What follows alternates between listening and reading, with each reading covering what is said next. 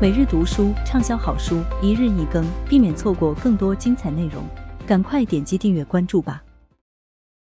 元宇宙时代第六章：现代汽车公司借用疯狂的麦克斯的世界观。在国际汽车市场中，汽车改装是一个非常活跃的行业。生产定制零配件和提供车辆改装服务的中间商与原车制造商在此过程中均可获益。梅赛德斯奔驰在改装领域已颇有建树，它的改装子品牌 MG 与宝马的 M 系列类似。车型标识中的 M 字样都是身份的象征，意味着这样的车辆性能得到过加强，远远优于原来的基础车型。专业的车辆改装厂可以通过制造定制零配件与提供配套服务，源源不断的获得稳定的利润。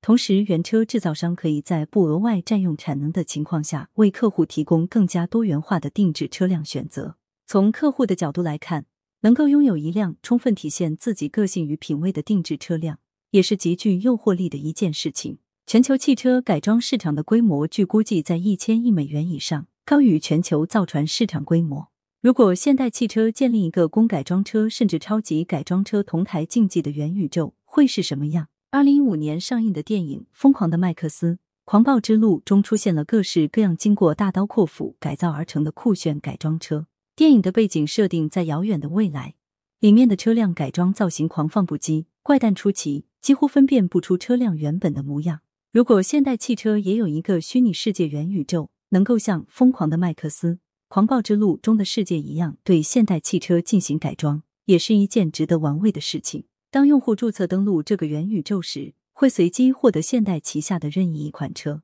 如果用户在现实世界中本就是现代汽车的车主，可以在元宇宙中注册并添加这辆车的信息。注册完成时，用户可以获赠一小笔钱。在元宇宙中自由支配，可以购买定制配件，也可以对车辆进行外观或性能改造。用户可以带着自己的改装车参加各种赛事活动，比如一对一竞速赛、八人赛车以及撞车大赛等。参加活动的选手可以获得奖励，并通过奖励积累购买新车或更多的定制零配件。此外，品牌定制件可以在法律允许的范围内在现实世界中进行生产或销售。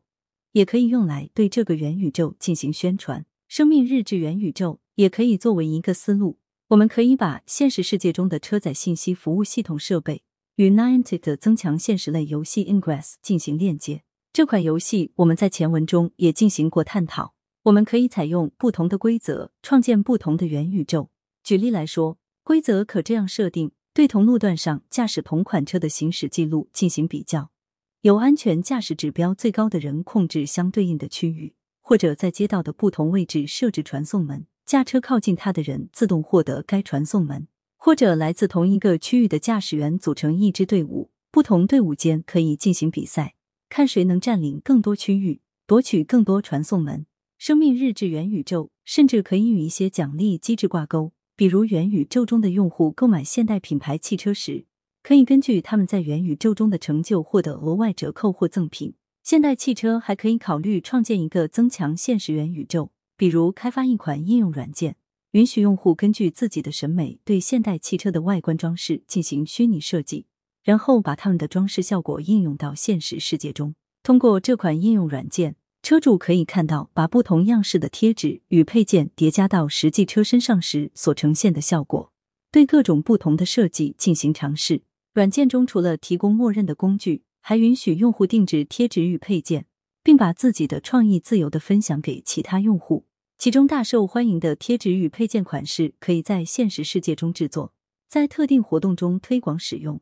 也可以在这款应用软件中打造购物生态，对这些产品进行线上推广。现代汽车还可以把增强现实技术用于游戏，比如。用户可以通过增强现实技术，用自己的现代车在客厅或会议室赛车。试想，几个现代车主聚在一起，有人开雅尊，有人开索纳塔，有人开帕里斯蒂。当他们打开各自手机中的增强现实赛车软件时，就可以看到客厅地面上出现一个赛道，各自的汽车都停在赛道起点蓄势待发。比赛结束时，每个人都可以看到与其他几位朋友相比，或与同款车型的其他车主相比。自己的表现结果如何？根据用户的比赛记录，玩家甚至还可以在这款增强现实游戏中选择驾驶自己在现实世界中并未拥有过的车型。当然，我在这里设想的这些简单功能，不足以构成一个完整的元宇宙。一个元宇宙的生命周期取决于多方面的因素，包括虚拟形象的类型设计、奖励频次与等级的设置、经济体系的搭建，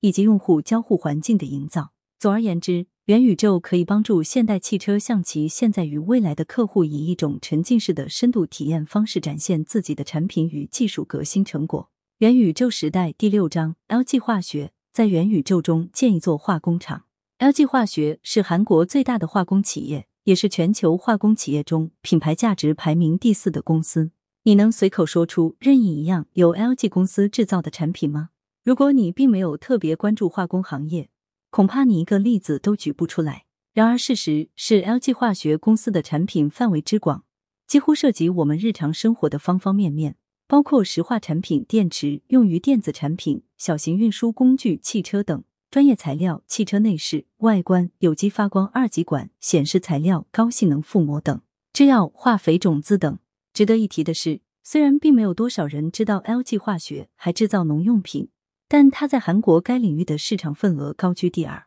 LG 化学的员工对这些细节一定清楚。然而，由于公司规模巨大，业务部门繁多，组织架构错综复杂，外人很难确切了解整个公司的运作全貌。为了帮助公司各产品的终端用户对 LG 化学公司兴趣浓厚的普通群众，以及 LG 化学公司的职工更好的了解公司的整体架构与价值链条，我建议 LG 化学公司可以构建一个以化学工厂为主体的元宇宙。专营电器、电子及工业化厂房解决方案的德国西门子公司，曾经为了宣传自己的品牌形象与自主研发的工厂技术，吸引各行各业的人才加入西门子。发布了一款名叫《工厂之城》的游戏产品。工厂工程主要是为电力、石油、天然气等资源的生产进行工厂建造与设备提供的工业化领域。工厂之城可以让用户体验到建造与运营一个工厂的过程，由此增加人们对西门子相关工作的了解，并提升人们对西门子品牌的喜爱程度。这种增进了解、扩大好感度的方式，成功帮助西门子从世界各地吸引来了所需人才。共同为西门子效力。工厂之城还被公司内部用于在职员工的培训。新加入西门子的雇员教育背景与工作经历各不相同，而工厂解决方案业务虽然是西门子的一大主营业务，但对大多数新员工来讲却是一个陌生的领域。工厂之城并没有对公司的各种技术做具体展示，但它帮助所有新员工更加彻底的了解了工厂业务的特点以及西门子在这个行业中扮演的角色。无独有偶，万豪连锁酒店也使用了一个叫做“我的万豪”的工具，把自己的形象打造为一个富有魅力的雇主企业。在这个游戏中，用户必须在一个设定环境中合理使用有限的预算来解决问题，比如在厨房的工作中，需要解决厨房设备更换、食材采购、厨师聘用等问题。游戏的目标是要加快进度，完成积压订单，